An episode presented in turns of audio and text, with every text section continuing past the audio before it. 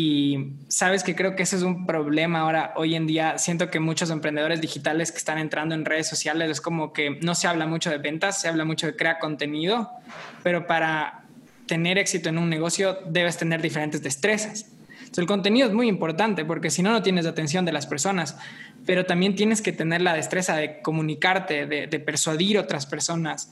Y esa habilidad ha sido increíble. O sea, nosotros incluso, yo te cuento, cuando empezamos teníamos eventos llenos y ni siquiera teníamos más de 2.000 seguidores.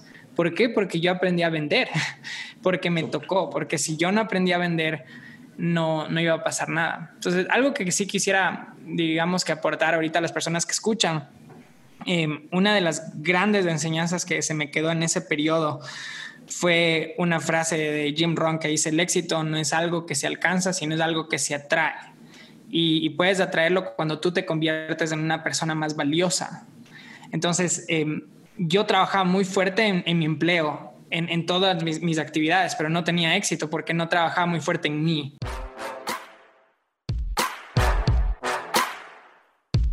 La pregunta es, ¿cómo un coach, un terapeuta o un entrenador como tú, que ayuda a crecer exponencialmente a otras personas, puede hacer de su expertise un negocio digital rentable y no uno en el que solo puede trabajar en su tiempo libre? Mi nombre es Miguel Sailaku y en este podcast quiero enseñarte cómo puedes hacerlo. Bienvenido a Libera tu Potencial.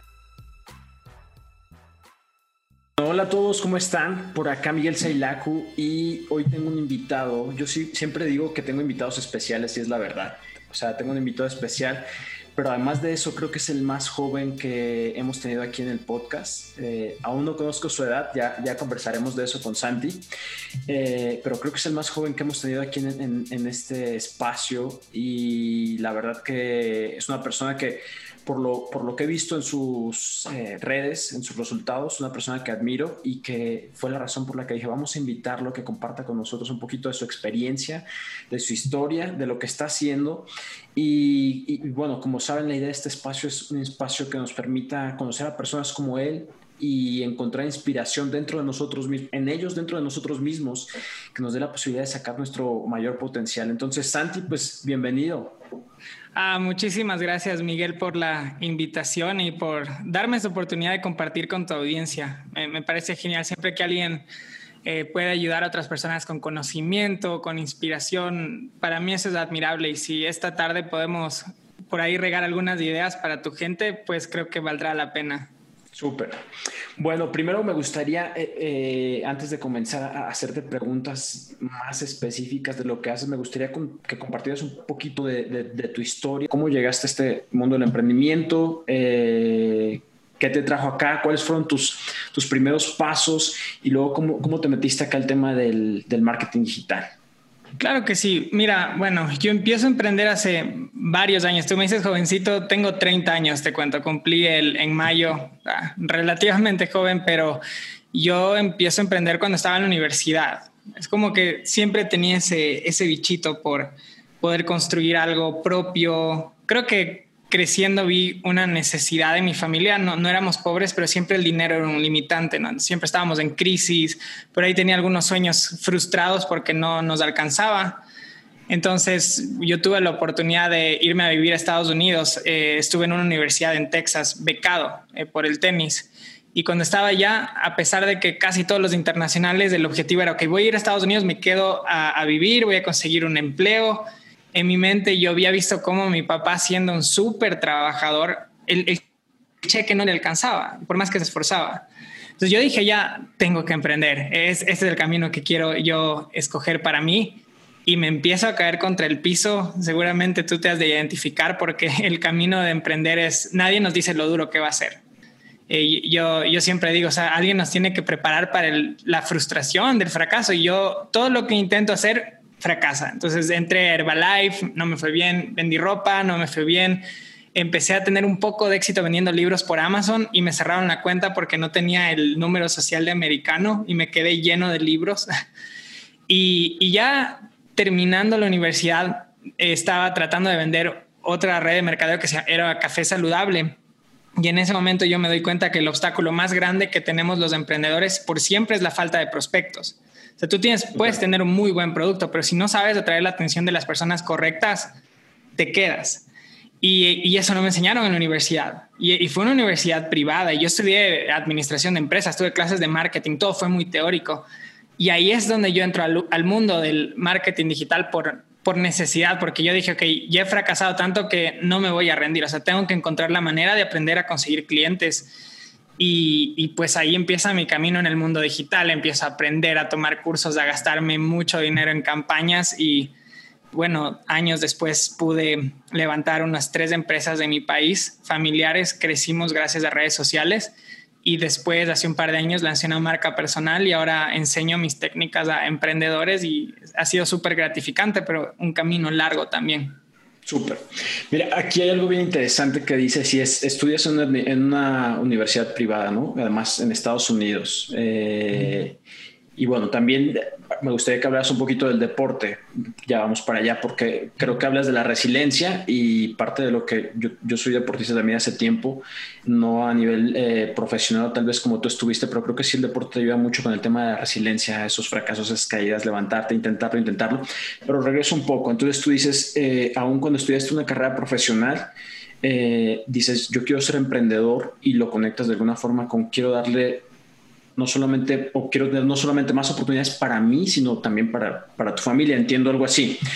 Sin embargo, sin embargo eh, después hablas de algo que, que, es sumamente importante y es la vida del emprendedor es bien cabrona, o sea, bien dura, es difícil y aún así tú estabas como conectando, anclando eh, esa vida de emprendedor con muchas más posibilidades que tal vez otros en, un eh, pensamiento como más común dirían, güey, si tú estás este, estudiando en una universidad privada en Estados Unidos, eres bilingüe y si no te quedas a trabajar allá, regresas a tu país, seguramente vas a tener muchas más oportunidades, pero tú decides ir a una apuesta más grande. Para mí es una apuesta más grande, pero como en el mundo de las apuestas en el cual nunca he participado, las apuestas más grandes pues son las que pones más en riesgo, ¿no?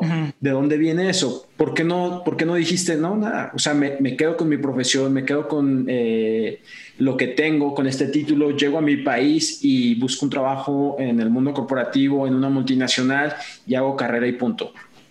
Claro que sí. Oye, me encanta lo que acabas de decir porque eh, yo creo que en nuestro camino como emprendedores siempre hay, hay decisiones duras que tienes que tomar y a veces yo siento que los emprendedores que logran hacer cosas grandes son los que tienen la valentía para irse en la dirección contraria al resto. Entonces, eh, sí, era, era mucho más fácil quedarme ya. Yo, yo trabajé un año ya con mi título y, y obviamente él podría haber construido una vida tranquila, y cuando yo decido volver a mi país, Ecuador, y le dije a mi papá, bueno, voy a dejarlo todo, todo el mundo era como que estás loco, o sea, ¿cómo vas a volver acá? Acá no hay oportunidades, pero yo tenía esta visión de lo que quería construir.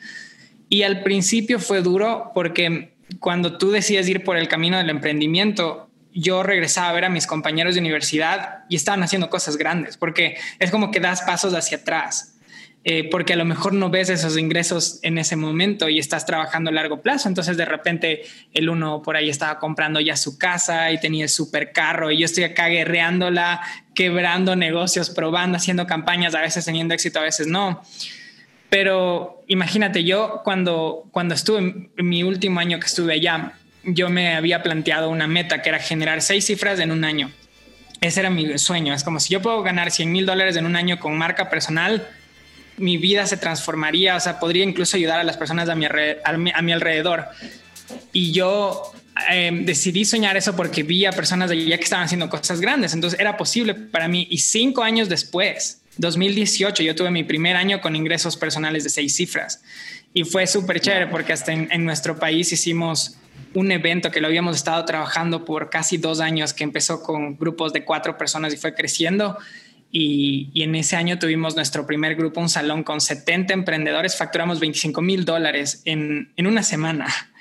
Entonces, para mí era como, wow, o sea, todas esas, esos meses que me comí la camiseta, que, que a lo mejor me tocó comprar con tarjeta de crédito la, la comida para el mes, en algún momento dieron su fruto y obviamente no hay garantías, pero yo creo que eso es parte de ser emprendedor, o sea, tener ese, esa valentía para, para lanzarte o sea, y, ir en contra de la corriente.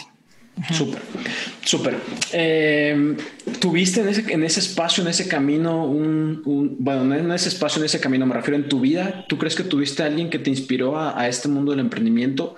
¿O, o fue, fue algo dentro de ti, una chispa dentro de ti que dijo, no, o sea, este es mi camino, es por acá donde quiero ir, me gusta tomar riesgos, me gusta... Eh, eh, hacer las cosas diferente, ir en contra de lo que la sociedad dicta me, refiero a alguien en tu familia, algún mentor. Ya, vamos, ya voy a preguntarte sobre los mentores porque sé que tienes uno, no recuerdo el nombre aquí, eh, que, fue de donde vino, si es, yo me acuerdo eh, que, tú decías, si, si fue posible que él facturara eso en, un solo evento, pues yo también puedo. Y empezaste a estudiarte de él, pero después entiendo que tienes otro mentor, que es Russell Branson, que compartimos y que me gustaría que hablas un poquito del, del evento en el que estuviste. Pero regreso. Antes de ellos, ¿Hubo alguien que, te inspiró en ese sentido o simplemente, y además también, también sé que, leíste un poco de, Padre Rico, Padre Pobre, que es algo de lo que tú compartes también, que es deja de intercambiar dinero por tiempo, ¿no? Entonces, antes de ellos, ¿qué, qué fue ello? ¿Simplemente crees que fue inspiración divina, algo de ahí venía dentro de ti, eh, karma, etcétera? Mm. Buena pregunta. O sea, volviendo a los primeros años ya con familia, Verás, yo, una de las frustraciones más grandes que yo tuve fue que mi sueño era ser tenista profesional y yo era muy esforzado. Mi papá fue militar, él, fue marino y si tú tienes algún familiar militar son disciplinados y es, una persona que me enseñó a, siempre dar un extra, ¿no? Si, si tú quieres ser extraordinario, tienes que estar dispuesto a trabajar más fuerte que el resto, madrugábamos todo, entonces yo tenía este sueño del tenis y me acuerdo que estaba en esta academia de tenis eh, y estaba en el grupo intermedio que no costaba mucho y después les empiezo a ganar a todos y yo tuve la oportunidad de llegar al grupo de competencia. Pero este grupo costaba como 400 dólares al mes. Y mi papá tenía cinco hijos, se había divorciado, tenía otro hogar. Entonces fuimos a hablar con el director de la academia y le felicita. Él dice, mira, Santi tiene potencial, queremos que entre al grupo de competencia, puede viajar para todas estas partes. Y bueno, mi papá escuchó y todo, muchas gracias. Y cuando salimos me dijo, sabes que no te puedo pagar. Y para mí fue, y yo sabía que no podía, ¿no? pero para mí fue súper frustrante como ir a práctica y, ver a estas personas entrenando. Yo decía, se supone que te dicen que si te esfuerzas lo puedes conseguir todo, pero acá estoy yo y por, por el dinero no puedo estar ahí.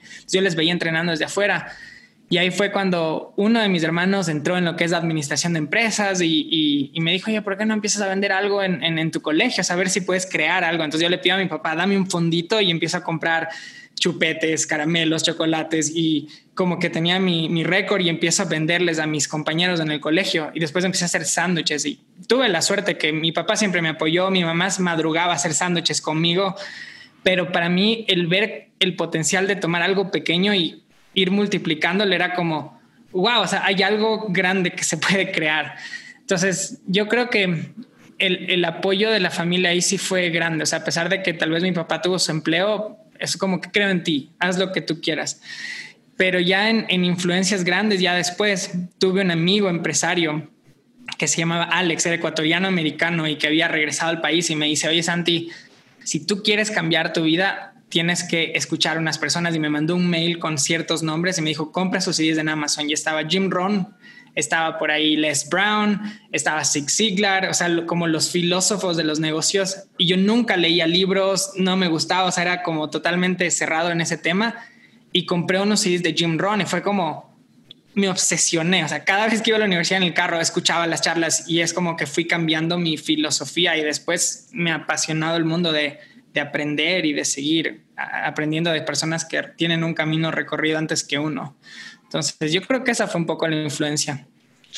Cuando yo empecé, yo no tenía filtros mentales con respecto a las ventas. Simplemente pensaba en términos de agregarle valor a las personas de una forma muy simple y yo tener una ganancia por eso.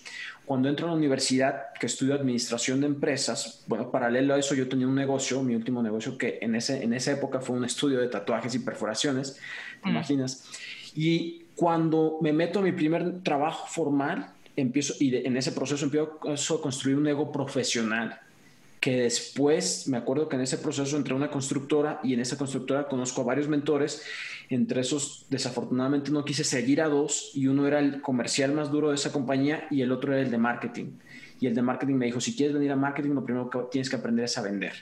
Entonces ya había construido un ego profesional muy fuerte que entonces yo decía, ventas, pues si yo estudié, yo no me voy a dedicar a las ventas. Hoy mi perspectiva es diferente, la pregunta puntual es, haces todas estas cosas, pero después te vas a una universidad en otro país, eh, estudias una carrera profesional y hubo una desconexión entre lo, que, entre lo que son las ventas y esa parte profesional, o a ti no te pasó, o, cómo regresaste a ese chip de, eh, pues si quiero que mi negocio crezca eventualmente o los negocios que haga, pues tengo que aprender primero, como dijiste, a traer prospectos o leads y obviamente después a venderles.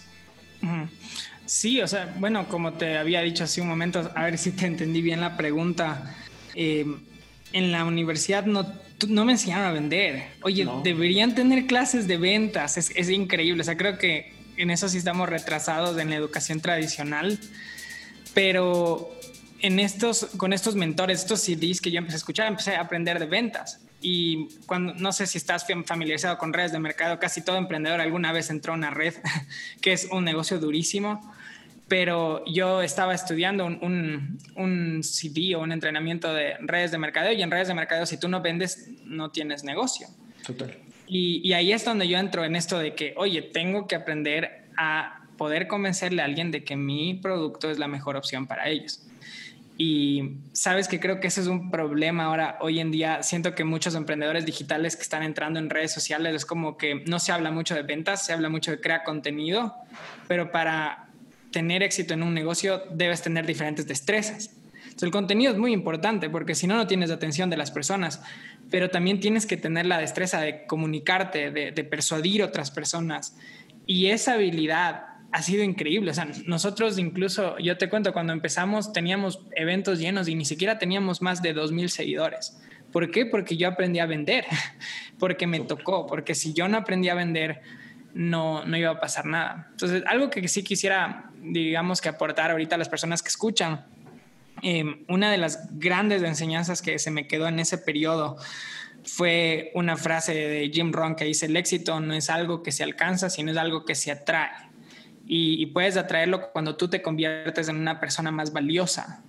Entonces, em, yo trabajaba muy fuerte en, mi empleo, en, todas mis, actividades, pero no tenía éxito porque no trabajaba muy fuerte en mí. Entonces yo en esos primeros años empecé a enfocarme mucho en cuáles son esas habilidades que necesito desarrollar para empezar a conseguir resultados. Y empiezo a estudiar, empiezo a implementar, empiezo a practicar, empiezo a estudiar. Y, una vez que desarrollé esas habilidades, pareciera que los resultados se dieron de la noche a la mañana, pero fue el resultado de ser muy bueno, que es lo mismo que pasa en el deporte no ganas si no tienes habilidades. Lo mismo es en el negocio. Y creo que me fui por otro tema, pero ya nada. Súper, pero igual aporta bastante. Eh, creo que uno de los desafíos más grandes de las personas con las que trabajo, que son coaches, terapeutas y consultores, y sobre todo trabajo mucho con terapeutas, es el tema de las ventas. Eh, busco que las personas que lleguen a, mi, a mi consultoría, a mi producto, ya hayan roto ese paradigma de primero de que su, su terapia, su consultoría su, o su coaching puede ser un negocio, porque algunos llegan y es como, no, esto no es un negocio, eh, tú no puedes negociar con esto, entonces le digo, sabes que no vas a poder crecer y escalar esto si realmente no lo ves como un, negocio. Entonces, chévere lo que estás compartiendo y hago ahí énfasis rápido, Santi, es para aquellos que solamente están enfocados en crear buen contenido, eh, como dijiste, eso solo es una parte, los siguientes y, eso para mí es clave y es uno de mis focos en los próximos años, es enseñar a vender a las personas, enseñar a vender, pero, pero no desde una perspectiva de ese vendedor fastidioso, sino de realmente es mostrarle que tienes algo para agregarle. Bueno, estoy de acuerdo contigo en eso, verás, estoy totalmente de acuerdo en lo que dices. Incluso yo, yo te diría, yo siempre les digo, hay una cosa entre, una cosa es ser un creador de contenido y otra cosa es ser un emprendedor digital. Entonces, si tú piensas que solo creando contenido tu negocio va a ser exitoso, hay muchas personas que no están teniendo resultados así. A no ser de que llegues a tener millones de seguidores y por ahí te den auspicios, bueno. Pero hay, hay una manera más eficiente y me parece genial lo que tú estás haciendo con tu gente, que es enfatizando en la conversión, que eso es súper, súper importante. Entonces, me parece súper chévere eso. Hablando de contenido, antes de seguir, eh, a propósito de eso, eh, entiendo que tú tienes un equipo, por lo menos tú y tu pareja hacen parte de este equipo. ¿Y quién es el puedo preguntar eso, ¿quién es el duro en la parte de creación de contenido? Y, cómo trabajan esa parte? Si puedes dar algunos tips a las personas que nos están escuchando, ¿qué, qué les podrías decir en respecto a eh, cómo sacar más provecho de ese contenido eh, y de eso que están haciendo? Porque siento que a veces se gastan queriendo estar en todos lados, no hacen nada, eh, imitando a mil personas y al final terminan agotados, terminan sin resultados, terminan con un mes más sin facturación y eventualmente buscando regresar a un empleo que eventualmente les da la posibilidad de hacer lo que, lo que, lo que les apasiona en su tiempo libre. Claro, bueno, voy a contestar tus dos preguntas. Yo creo que siempre le voto flores a, a Pame porque me parece que es una persona súper talentosa en todo lo que hace. Yo tuve la suerte de conocerle y, que nuestros talentos se alinearon. Creo que no todo el mundo tiene esa fortuna. Y, para mí fue genial porque a mí siempre me ha gustado comunicarme. Entonces, incluso cuando estaba en Estados Unidos, daba clases de tenis, manejaba grupos, o sea, siempre me gustó el comunicar mensajes, tratar de motivar a las personas a actuar, ¿no?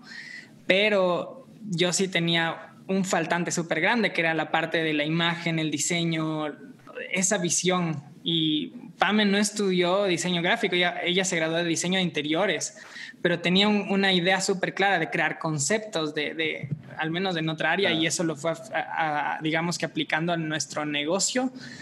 Y ha sido súper chévere porque nuestro proceso de creación es como que el talento de ella se complementa con el mío y, y vamos sacando creaciones súper chéveres. Y otra cosa que muchas personas piensan que a lo mejor el contenido te sale de una, y, yo siento que al menos en, nuestro caso sí nos toma un tiempo sacar algo que valga la pena. O sea, siempre yo quiero que las personas cuando vean, no sé, un carrusel mío, un video, un podcast o ahora los reels que se están moviendo, quiero que sientan placer de que, oye, valió la pena que te regalé 30 segundos de mi tiempo. Y, y, para que puedas crear algo que le dé esa sensación a tu audiencia, no pasa en unos 10 minutos. Así requiere esfuerzo. Y, hay, veces, mira, había gente que decía, oye, me encantan tus carruseles, conocíamos más carruseles.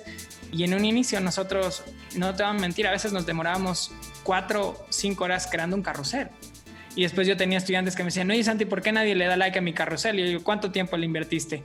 20 minutos. Es como, la vida todavía no está tan loca para darte lo que no te mereces. Entonces sí requiere un, trabajo intenso y, mucha, digamos que, eh, imaginación en ese caso. Y de ahí, eso, con respecto al equipo. De ahí, mi consejo para emprendedores digitales con respecto al contenido em, es es súper importante que tengas claro a quién estás sirviendo y que tengas una oferta ganadora. Para mí, todo nace de tu oferta. O sea, si yo tuviera que volver a empezar digamos que me quedo sin nada de dinero y tenemos que empezar a vender en los próximos 30 días, lo que yo haría inicialmente no sería solo hacer contenido, sino sería cuál es mi oferta ganadora. No, no sé si tú seguramente te has visto el show Shark Tank de los inversionistas. Un par de veces, sí. Ya, yo amo ese show, pero hay, hay, una pregunta que los inversionistas, dos preguntas que siempre hacen a todas las personas que llegan allá, a los emprendedores, y es, ¿cuál es tu oferta y cuál es tu costo de adquisición por cliente. O sea, ellos saben que las probabilidades de un emprendimiento de, triunfar es que tengan una oferta ganadora y una manera de conseguir clientes en línea. Entonces yo soy de la idea de que escoge o encuentra esa oferta ganadora, crea tu sistema de ventas y depende del precio, no sé si va a ser un sales page, si va a ser un webinar, si va a ser lo que sea. Y una vez que tienes esa oferta ganadora es mucho más fácil crear tu contenido, porque tu contenido debería crear demanda por esa oferta. Entonces, ahora ya sé de qué estoy hablando. O sea, no, no solo estoy hablando de cualquier tema, sino estoy tratando de hacerle entender a mi audiencia que deben resolver un problema. Debería agravar ese problema para que se motiven a comprar mi solución. Me encanta. Eh, te doy un ejemplo. Ya el, el, problema que yo resuelvo para mi audiencia específico. Para mí se habla mucho de escoge tu nicho, ¿no es cierto? Escoge tu nicho de mercado la oportunidad es tener un subnicho. El, subnicho es el problema específico que resuelves para una persona específica. Entonces, el problema que nosotros resolvemos es que ayudamos a marcas personales a crecer y vender por Instagram. Ese es el problema. Entonces, cuando, cuando yo sé que ese es el problema, entonces ahora puedo crear contenido que les, les motive a solucionar la razón por la cual no están monetizando y creciendo. Entonces yo sé que para que alguien pueda eh, monetizar y crecer, debe mejorar su conversión, debe tener embudos de venta, debe saber persuadir. Entonces, Dito, a veces em, yo tengo un segmento de mi contenido que me hacen preguntas. Me dicen, no, Santi, ¿debería usar tráfico orgánico o pagado? Entonces yo les digo, mira, em, los dos funcionan, pero en el tráfico pagado para poder gastar en anuncios, debes tener un sistema de ventas. Tu embudo debe estar funcionando muy bien. Entonces, un prospecto que escucha eso va a decir, mi embudo, mi conversión, oh no, tengo que resolver un problema. Entonces, no les digo qué es lo que tienen que hacer específico, pero ya me empiezan a preguntar, oye Santi, ¿qué es esto del embudo? ¿Cómo lo resuelvo? Y voy creando demanda por mi programa. Súper. Quisiera preguntarte, eh, como dices y como, y como dicen muchas personas, a veces solamente vemos como los resultados actuales de las personas, pero no vemos como el camino que ha pasado por eso. Entonces, que nos hablas de tu primer curso en línea o de tu primer curso, ¿cómo fue eh, y, qué, qué pasó con ese primer curso? Imagino que ahora has hecho otras cosas y pues ha ido evolucionando. Wow, mira, yo empecé dando cursos presenciales y a veces nos ponemos barreras mentales. Yo decía, ¿quién me va a pagar en línea? Van a pensar que les voy a robar, así que voy a hacer uno presencial porque es más fácil de que confíen. Y ha sido mucho prueba y error. Me acuerdo que era un curso de cuatro semanas que hice. Eh, quería compartir todo lo que yo había aprendido de Facebook porque así fue como crecí mis negocios. Y como no sabía, lanzamos un montón de horarios. Hubo un horario que tuve una persona inscrita y yo me moría de la vergüenza. Te juro que quería decirle, oye, te devuelvo el dinero. No, no sabía que, dónde esconderme. Y ese fue nuestro primer cliente. Dijo, no, tranquilo, dame el, dame el curso, que fue como asesoría al final. Y después habían otros grupitos de cuatro personas. Yo creo que la clave en nuestro camino fue... Em, digamos que amar tanto lo que hacía que yo estaba feliz con cuatro personas. O sea, para mí el hecho de poder impactar la vida de cuatro personas era un privilegio. Y les di el 100% de mi esfuerzo, el 100% de mis estrategias. Y después la idea era con Pame, ok, volvamos a lanzar, pero veamos en qué podemos ajustar nuestra campaña, ya sea en nuestro embudo, será agregando un testimonio, lo que sea. Lo ajustamos y de repente tuvimos seis la siguiente vez. Y después dijimos, oye, están seis, vamos a ajustarlo. Y después lo volvimos a ajustar y después tuvimos ocho.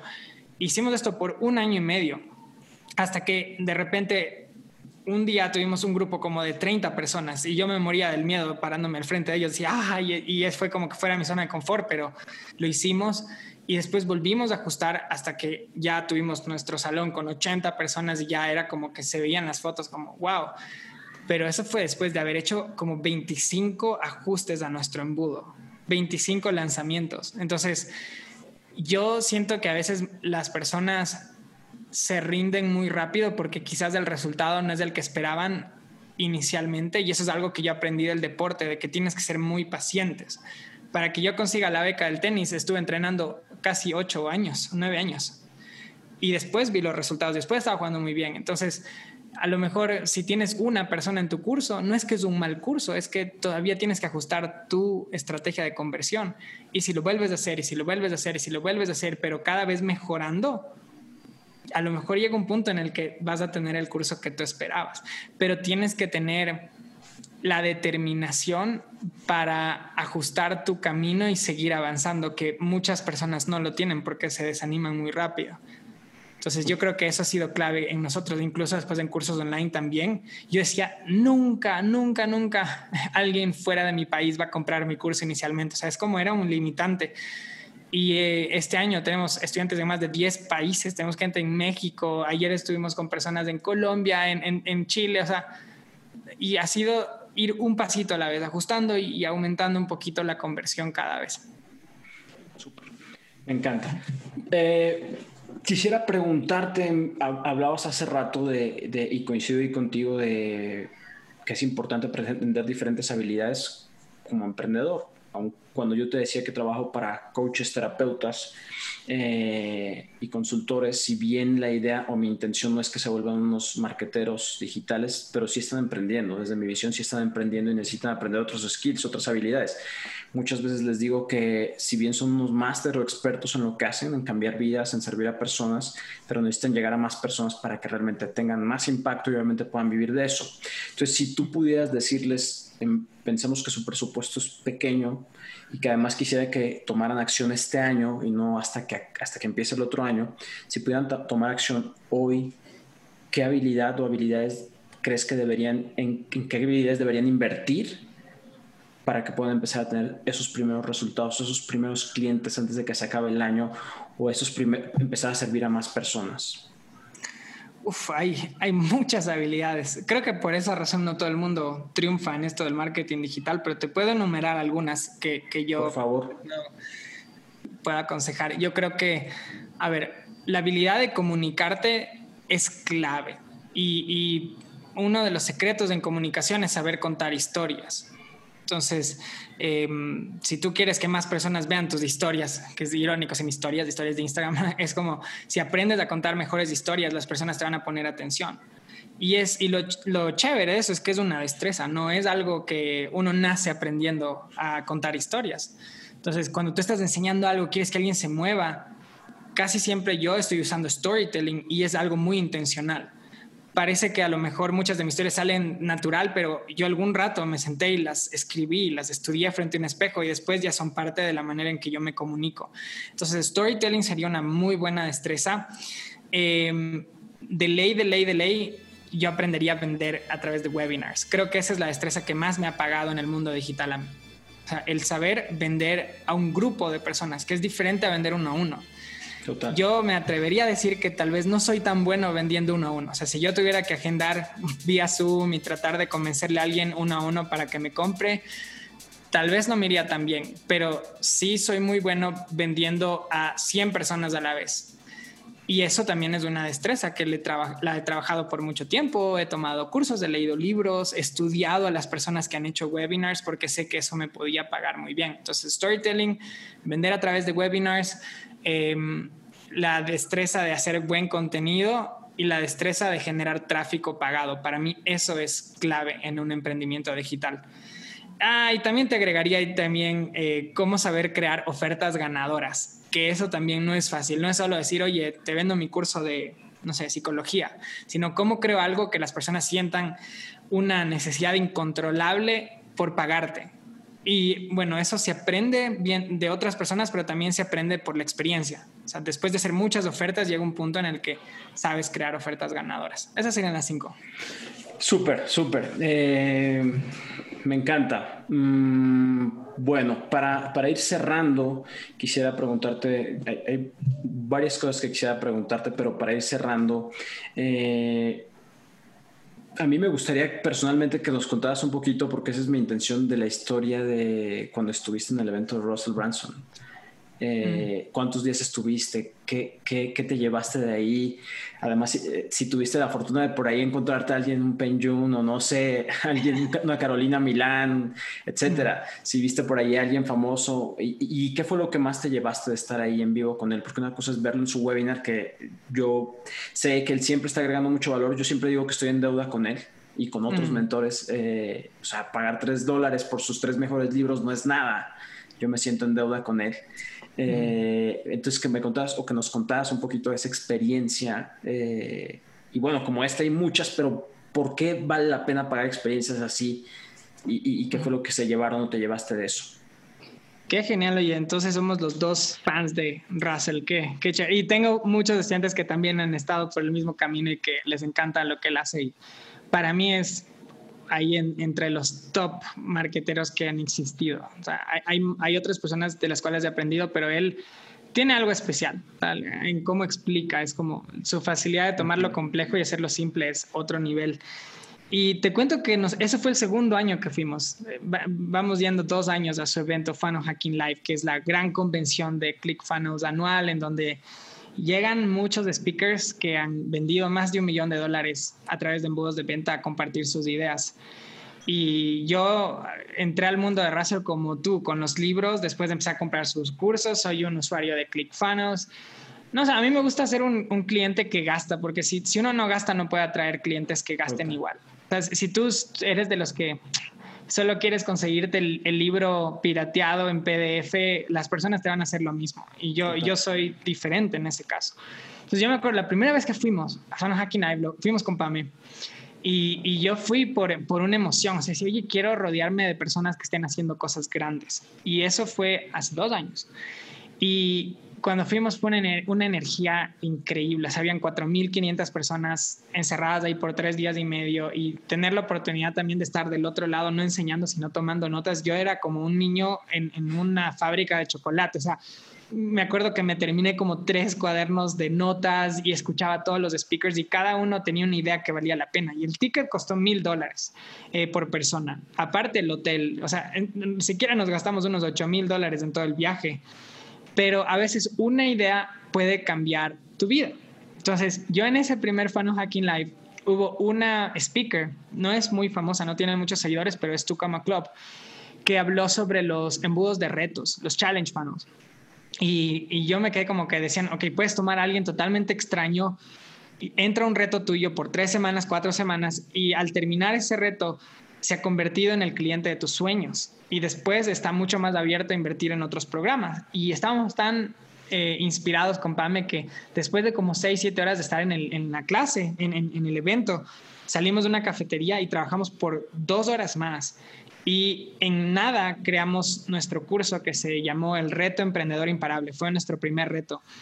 Y fue uno de los cursos que más hemos vendido. O sea, fue, fue increíble. O sea, y esa inspiración a veces de que a lo mejor llegas a un evento y escuchas lo mismo que está en el libro, pero la experiencia es diferente y te empoderas a, dar un paso más de acción.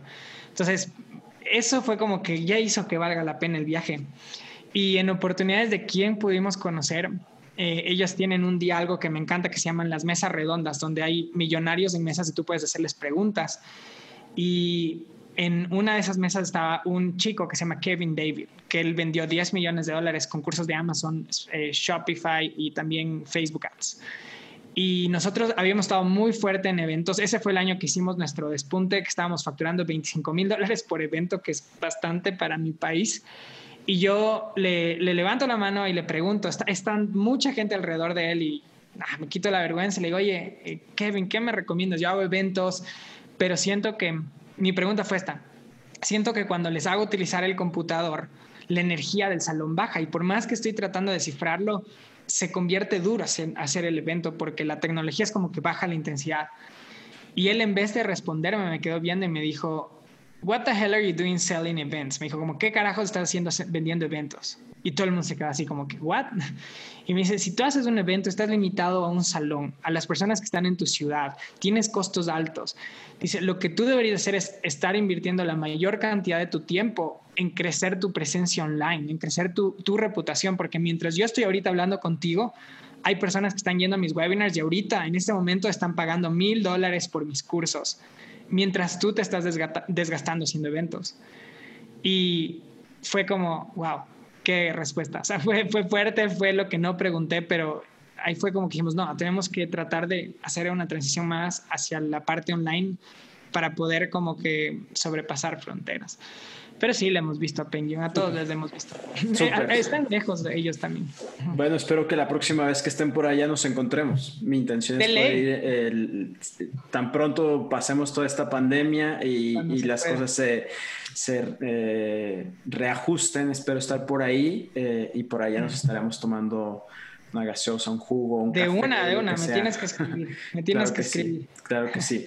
Ok, entonces últimas dos preguntas para ir cerrando. Eh, ok, me gustaría, siempre compartimos, ya, ya hablamos un poquito logros, desafíos, eh, mentores. Mm, bueno, desafíos, desafíos, logros o desafíos, lo que tú quieras compartir. Logros, eh, perdón, desafíos y cómo los superaste, porque también eso es parte de, seguramente conoces bien esa técnica, pero desafíos y cómo los superaste, que también podrían como empoderar a algunas personas o podrían conectar a algunas personas y decir, me siento igual y gracias por compartir. Hmm. Ah, buena pregunta. Yo creo que verás, mi, mi, perspectiva con respecto al emprendimiento y, y sobrepasar desafíos, creo que se alimentó también un poco de tantos años en un deporte cuando yo estaba en la universidad y tenía este sueño de ser profesional y nunca lo cumplí, nunca me fui al tour porque no, no me alcanzó el dinero, pero mi entrenador de la U fue profesional y era número uno de Estados Unidos en la categoría de 50 años. Desde los 30 fue número uno, buenísimo. Y él se llamaba eh, Coach Castillo. Y yo me acuerdo que una vez le pregunto a Coach Castillo y le digo, oye, ¿qué ¿qué es lo que tengo que hacer para ser profesional? O sea, ¿crees que tengo lo suficiente? Porque es el sueño, ¿no? y tú ya lo fuiste, entonces, ¿qué crees tú? Y él me dice, mira, si tú quisieras ser profesional, tendrías que estar dispuesto a entrar al tour y por dos años sufrir y perder en primera ronda por muchos torneos hasta que en algún momento tu cerebro se vaya ajustando y empieces a jugar al nivel que necesitas jugar para empezar a tener resultados. Dice, el problema de la mayoría de personas que quieren ser profesionales y quieren la vida de lujos y de viajes y de premios, pero no están dispuestos a pasar dos años sufriendo. Entonces, bueno, yo no entré al tour, pero se me quedó grabado eso. Es como que, wow, aquí está una persona mega exitosa y me dice que la única manera en que tú vas a ser profesional. Y él, y él tenía una como metáfora, decía, el tour es como un castillo. Imagínate que alrededor del castillo hay un pequeño río y hay cocodrilos. Ok, nadie te va a poner un puente sino que tú tienes que pasar por los cocodrilos y si sobrevives de eso vas a llegar al castillo. Entonces, en un emprendimiento es igual. Yo el consejo más grande que le daría a las personas es que por lo menos se den la oportunidad de, de darle todo por siquiera un año. A veces nos venden la idea de haz dinero y transforma tu vida y vive desde casa y el internet y todo esto y piensan que en una semana va a pasar, pero no es así. Pero si tú eres consciente y dices, ok, por un año me voy a esforzar y voy a mejorar 1% cada día, al terminar ese año a lo mejor te vas a sorprender de los resultados que has tenido, pero no, no pasa de la noche a la mañana. Súper. Bueno, agregaría algo ahí a lo que dijiste. Eh, me, recordó algo que me compartió un amigo también. No me acuerdo si lo leyó en un libro o si se lo compartió un mentor y decía que le preguntaban, ¿cómo es que has hecho para ganar tanto dinero? Y él respondía básicamente, he perdido muchísimo dinero. Es decir, para poder ganar mucho dinero, primero tienes que perder mucho, tienes que invertir un montón. Parte de lo que decías, ¿no? O sea, ese es el proceso.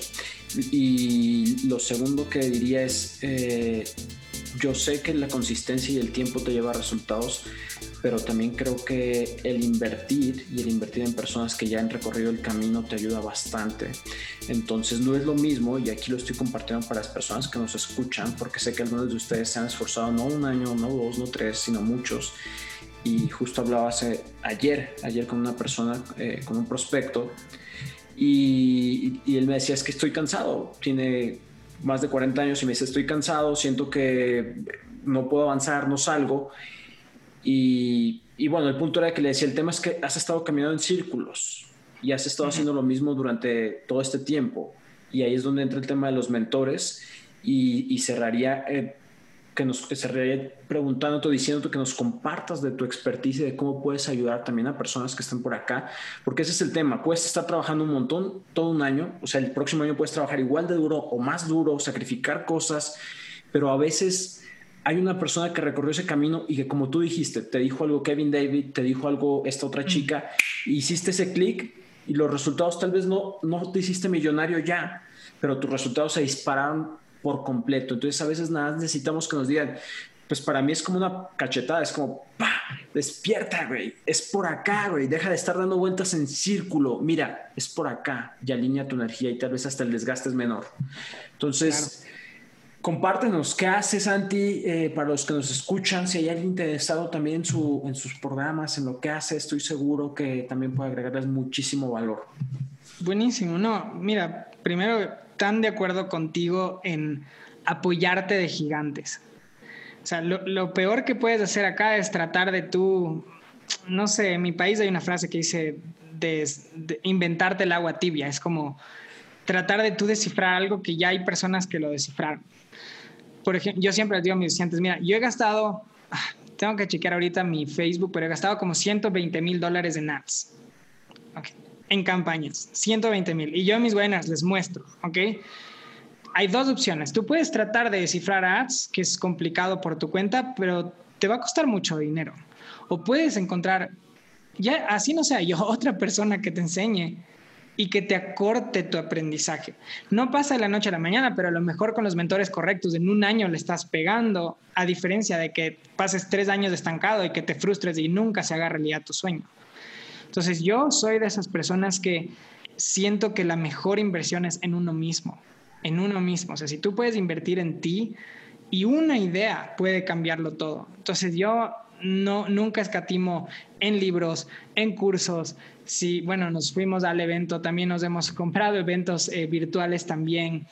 Me encanta. Tengo un estudiante de Colombia, no sé si lo ubica, se llama Juan Chaustre, que alguna vez he visto sus, sus ads y me gustaron. Él es de marketing de afiliados y él incluso dijo algo en un video de él que se me quedó grabado y me encantó. Y él decía que se fue al, evento de Gran Cardón, al 10X, ya, y Gran Cardón es un crack y él decía, yo me decepcioné un poco inicialmente en el evento porque solo me estaban vendiendo, pero lo que no me di cuenta es que tenía que ir con ojos de estudiante y con ojos de emprendedor. Entonces, a veces incluso si tú estás en marketing digital, el invertir en el programa de otra persona no solo por lo que puedes aprender, sino por entender cómo le están vendiendo, te puede ahorrar muchísimo dinero. Total. Entonces, tú dices, oye, quiero vender mi ebook y tú lo tratas de cifrar, pero a lo mejor dices, oye, esta persona está vendiendo su ebook, ¿cómo está su embudo? Voy a comprar y voy a estudiar cómo hace su upsell, cómo hace su bump, qué dice en el thank you. Es increíble. Y él me decía, oye, compré tu curso y me encantó cómo estructuras tus lecciones y estoy ajustando el mío para aplicar lo mismo. Eso es excelente como emprendedor digital.